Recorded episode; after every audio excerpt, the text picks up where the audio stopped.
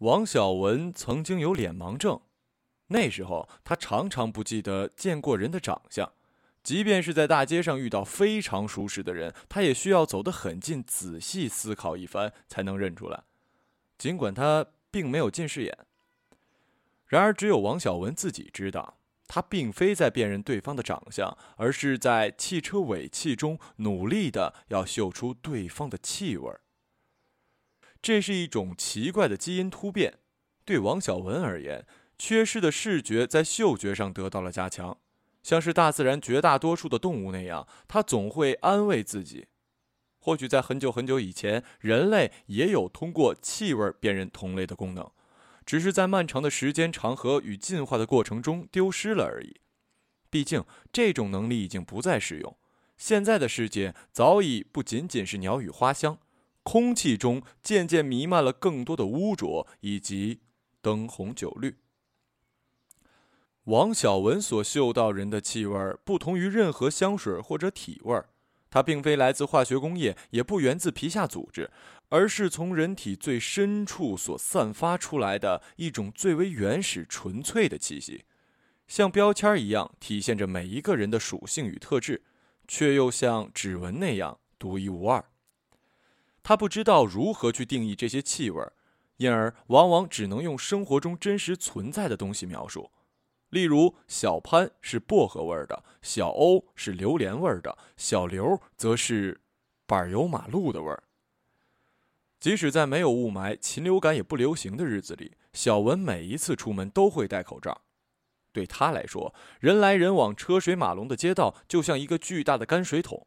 各种扑面而来混合气息令他感到头昏目眩，因此口罩成了他最有效的自我保护方式。如果他没有在街头认出你，并非因为他冷艳高贵，而是他需要一点时间从他城墙一般的面具后将你从这个纷繁复杂的世界中分拣出来，就像在一池墨水中试图抓住一条不安分的泥鳅。王小文是一个单纯的人。他不善于表达自己，也没什么棱角。他脆弱的内心世界决定了他需要用气味来划分朋友。他在初次见面时，总会对每个人特有的气息来判断这个人，尽管这种方式的可行性无从考证。然而，其他人又何尝不在用更加主观的感官在分辨朋友呢？相比起那种方式，王小文觉得可能还是自己的方法更靠谱一些。毕竟，人可以用表情隐藏自己的心机与动机，香水与污泥却无法掩盖身体里最本质的气味。他时常没有安全感，害怕受伤，更害怕失去避免自己受伤的方式。嗅觉是一个脆弱的存在，相比于视觉，它更加难以捉摸，飘忽不定。如果整个世界变得模糊甚至黑暗，人们会知道一定是自己的视觉出了问题。而不是这个世界本身开始褪色或消失。但一旦有一天你不再轻易的能嗅出那些气味，你又如何知道究竟是这个世界变了，还是你自己变了？因此，王小文小心翼翼的保护起自己的嗅觉，就像珍惜那些他所不愿意失去的珍贵东西那样。他知道成长要付出代价。就像在进化一个更好的人类的同时，我们也失去了许多原本所具备的本能。那年他二十四岁，算不上青涩，更算不上沧桑。然而，当他手上的红绳再次绑起来的时候，他也注定不再年轻了。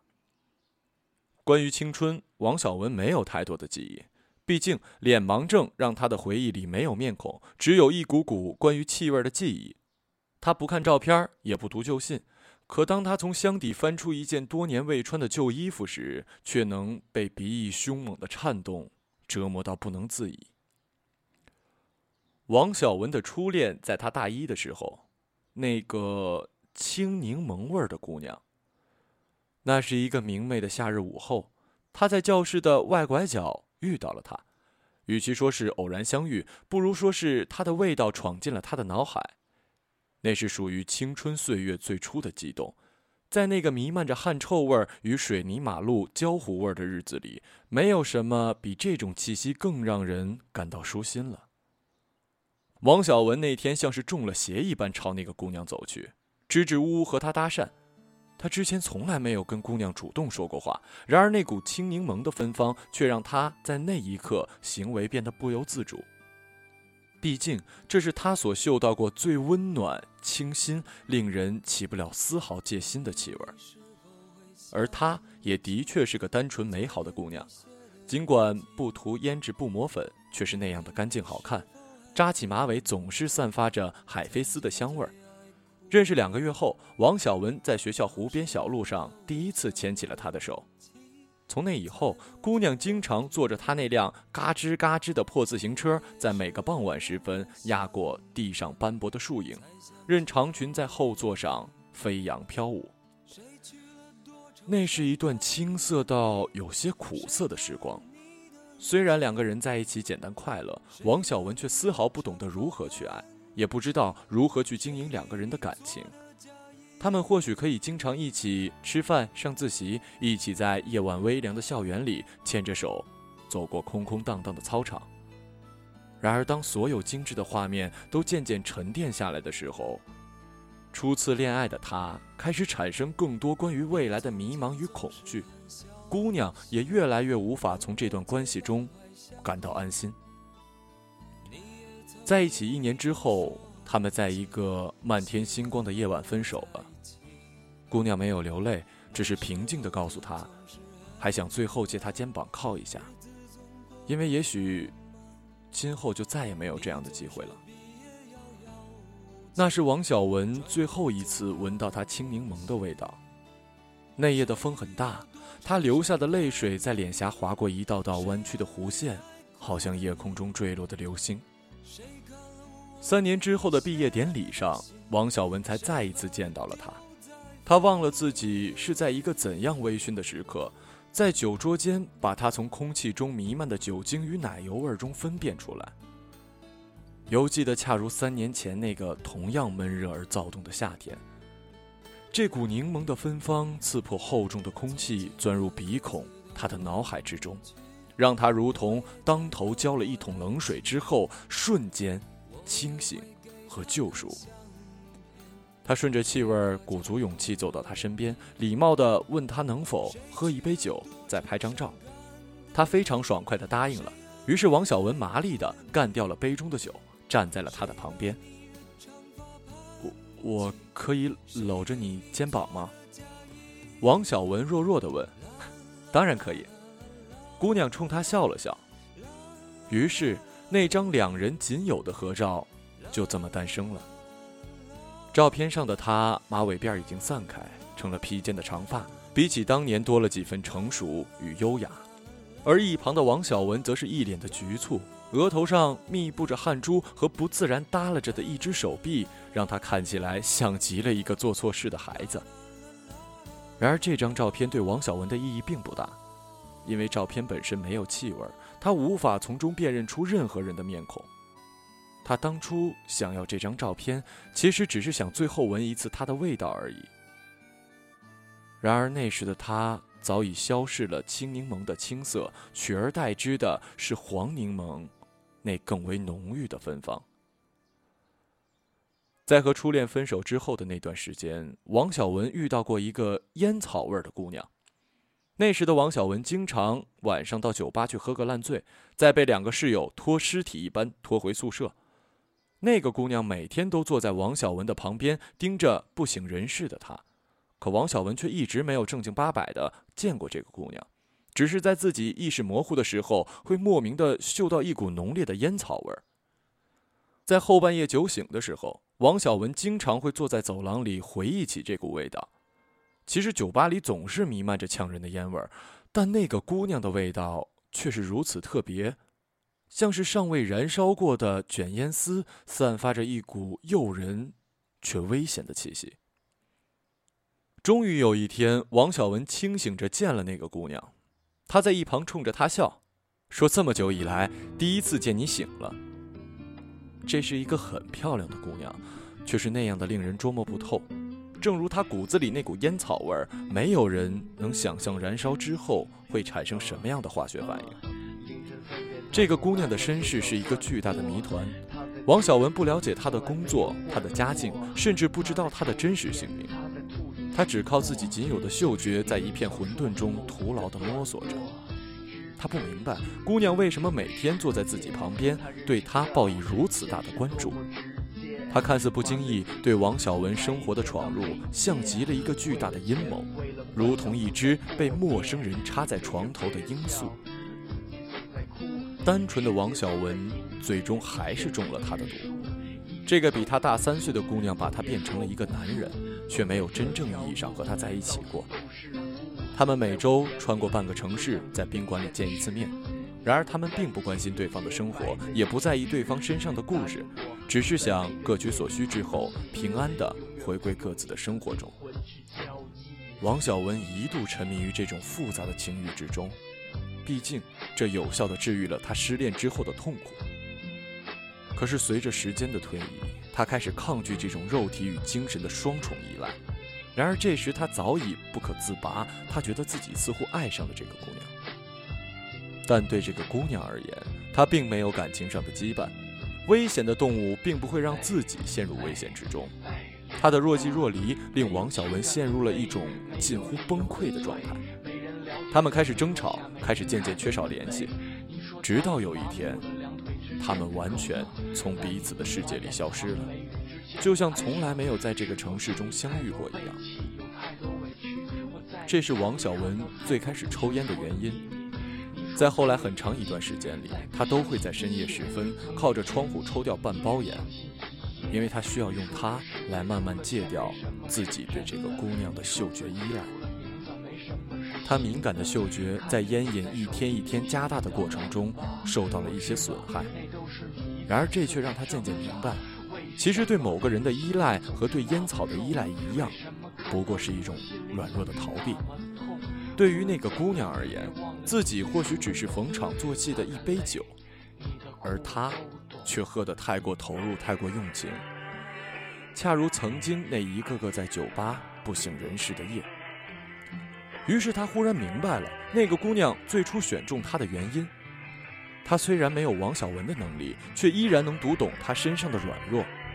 这种叫做经验的东西，完美的击溃了世间一切建立在感官之上的自我防御。事隔多年之后，王小文再也没有向任何人提起这个姑娘，她成了他青葱岁月里最大的秘密。事实上，王小文早已忘却了他的相貌，只有在点燃一支烟时，才偶尔从阴韵里看到一张模糊的脸。毕业之后的王小文丢下了过往，独自来到了另一个城市工作。因为穷，他只能住在离公司很远的郊区，在那里的大学城附近租了一个十几平米的小黑屋。也就是在那里，他遇到了那个水果酸奶味的姑娘。这是一股冰凉里微微泛着酸楚的甜味儿，复杂到令人捉摸不透。他从没遇到过一个从外表到气味都将自己完美武装起来的姑娘。他是一个比王小文还没有安全感的人，他父母离异，自己也曾经经历过一段无法释怀的感情。遇到王小文的时候，他像座冰山一样坚硬冷峻，犹如玻璃一样易碎。那是王小文第一次丢下自己的嗅觉，尝试用心去接纳一个人。尽管他自己很怕受伤，然而他想要融化这个嗅起来如此弱小姑娘的愿望，强过了一切其他本能的恐惧。两个人在一起之后，他们共同住在那个小黑屋里，彼此陪伴，度过了很多艰苦又快乐的岁月。在不上班的时候，他俩经常到附近吃便宜的小吃，到超市买一些简单的零食，然后在半夜一起躲在被窝里看一部老电影。为了让女朋友开心，王小文经常用一些零钱去街边的娃娃机抓几只公仔。日子一长，公仔逐渐抓满了床头。而他生日的时候，女朋友送了他最喜欢的魔方，还亲手给他刻了一个橡皮图章。尽管在那个过程中还不小心弄破了自己的手，让王小文心疼不已。这些简单到甚至有些简陋的日子，让王小文对幸福有了最初的概念。他也感受到姑娘那颗长久以来封存的内心似乎打开了一道缝，透进了一些阳光。王小文相信，只要他努力，他终有一天一定会搬出那个小黑屋，让姑娘过上更好的日子。这一次，王小文从来没有如此强烈的发自内心要给姑娘一个承诺。然而，他却无法做到，因为他不善言辞，而他作为一个刚刚毕业出来的人，凭着每个月勉强维持生活的收入，能拿什么给他承诺呢？于是他沉默着，希望用陪伴代替所有所谓的誓言。但是忽然有一天。姑娘家里人让她回家去相亲，对象是一个本地的富二代。相亲结束后，无论富二代本人还是家里对姑娘非常满意。恰好姑娘家人也一直反对她和外地的王小文在一起，就努力说服姑娘和富二代在一起了。整个过程，王小文并不知道，而他当时在外地出差，一切尘埃落定的某一天才知道了这个消息。那天晚上，姑娘打电话告诉王小文，她并不是真的爱上了那个富二代，但她真的不知道和王小文在一起有没有未来。至少那个富二代能让她未来的生活没有后顾之忧，而她最担心的还是她妈妈。和爸爸离婚之后，一个人在老家无依无靠。如果自己和富二代在一起，至少他的家人能代替我照顾妈妈。王小文没有说什么，毕竟这样的理由让他近乎无力去反驳。在那一刻，他终于明白，自己或许能给他爱情，却终归无法拯救他骨子里与生俱来的不安全感。那夜，他摘下口罩，蹲在另一个城市一条陌生的马路边，拿起电话，在来往车辆飞扬的尘土中哭了很久。他的鼻子开始变得不通气。被泪水模糊的视线里，整个城市的灯光也变得光怪陆离起来。后来，王小文又辞掉了工作，离开了那座城市，去寻找一种截然不同的生活方式。在这个过程中，王小文内心一块地方开始变得坚硬起来，外表也逐渐变得棱角分明。他的鼻翼不再敏感，原本嗅觉的本能也渐渐丧失。但他却学会了察言观色，学会了听别人每一句话中隐藏的深意。他明白自己不再需要依赖嗅觉去小心翼翼地分拣陌生人，毕竟他已经不再那么容易受伤了。那时候他会常想，这或许正是人类所以要进化成这个样子的原因吧。嗅出一个人的气味，在这个现实而又残酷的世界，并没有什么作用。就算你能够凭借此走进一个人的内心，却无法更改许多终将成为遗憾的人与事。王小文终于失掉了自己曾经最珍贵的东西，以一种叫做成长的方式。当王小文成为一个普通人之后不久，他不再需要为生存而奔波，也早已搬出了那个常年漆黑的小屋。在静谧的夜晚，他偶尔也会坐在电脑前写着自己的故事。那些在别人看起来有些狗血，甚至有些荒诞的剧情，像极了年轻时那一句句在酒桌上以开玩笑方式说出的真心话。而当他走到冰箱前，拿出一杯水果酸奶时，刚凑到嘴边，眼泪这样不自觉地流了下来。女儿跑过来问：“爸爸。”你怎么了？酸奶不好喝吗？他摸了摸他的头，说：“不是，只是太久放凉了，有些喝不出味道了。”他让我们慢慢的靠近。我想大声告诉你，你一直在我世界里。我用力